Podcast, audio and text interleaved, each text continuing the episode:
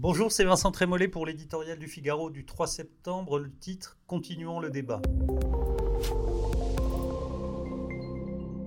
À 40 ans, le débat qui fut l'un des phares de la vie intellectuelle en France met un point final. C'est une triste nouvelle pour tous ceux qui sont attachés à la conversation civique. Pierre Nora et Marcel Gaucher l'ont porté avec courage, constance et brio pendant toutes ces années. Cet héritage nous oblige. Avec cette prestigieuse revue, le débat va-t-il disparaître? Cela fait longtemps qu'un certain nombre d'adversaires conspirent contre lui. La contraction du temps d'abord, celui de la réflexion, de la rumination, de l'étude, de la hiérarchisation, de l'élaboration d'une pensée est emporté dans le torrent de l'information continue. Le tweet aujourd'hui l'emporte sur la thèse qui réclame dix ans d'efforts solitaires. La dissolution de la culture ensuite.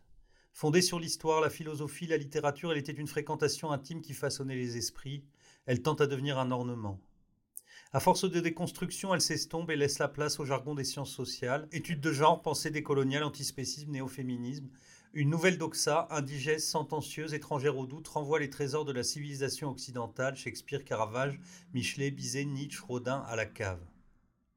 La restriction de la liberté, enfin, qui se manifeste par une violence doucereuse, celle que Tocqueville promet à celui qui dévie du discours imposé. Vous resterez parmi les hommes, dit-il, mais vous perdrez vos droits à l'humanité. Quand vous vous approcherez de vos semblables, ils vous fuiront comme un être impur.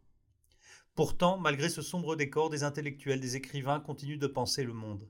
Ils se déploient dans les journaux comme sur les écrans, font salle comble, vendent leurs livres, affrontent les vents contraires. Ils maintiennent l'art de la contradiction, la clarté de la langue, la recherche inquiète de la vérité, des trésors en péril. La conversation, disait Roger Scruton, est l'autre nom de la civilisation.